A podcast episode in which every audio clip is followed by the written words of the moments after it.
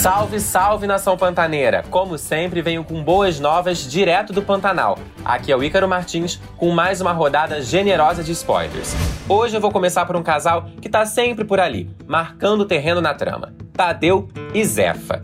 Os dois já estão numa boa sintonia faz tempo, e desde que a moça se mudou para a fazenda do José Leôncio, não desgrudam mais um do outro mas rola um certo impasse ali para que aquele amor se consume. A Zefa só quer transar depois do casamento. Mas dessa vez, o Tadeu será direto. Ele não quer se casar. Assinar o papel simplesmente não tá nos planos do rapaz. Porém, mesmo assim, apaixonadíssima, a Zefa vai dizer sim e os dois vão ter sua primeira transa.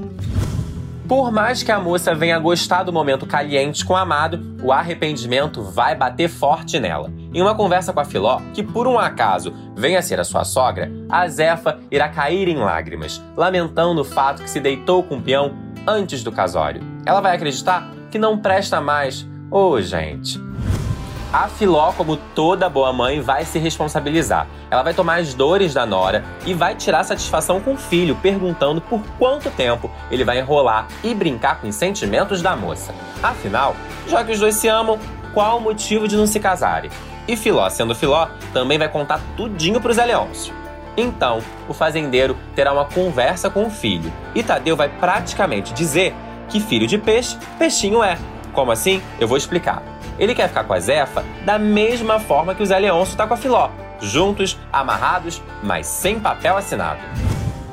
Agora saindo de uma fazenda para outra, e a Gu tá grávida, hein, gente? Bom, ela e o Marcelo terão uma conversa. O rapaz vai passar uma dose de confiança e coragem para Amada. Irá dizer que prefere ficar para que juntos eles possam encarar tudo. Amor pantaneiro pega qualquer um, certo?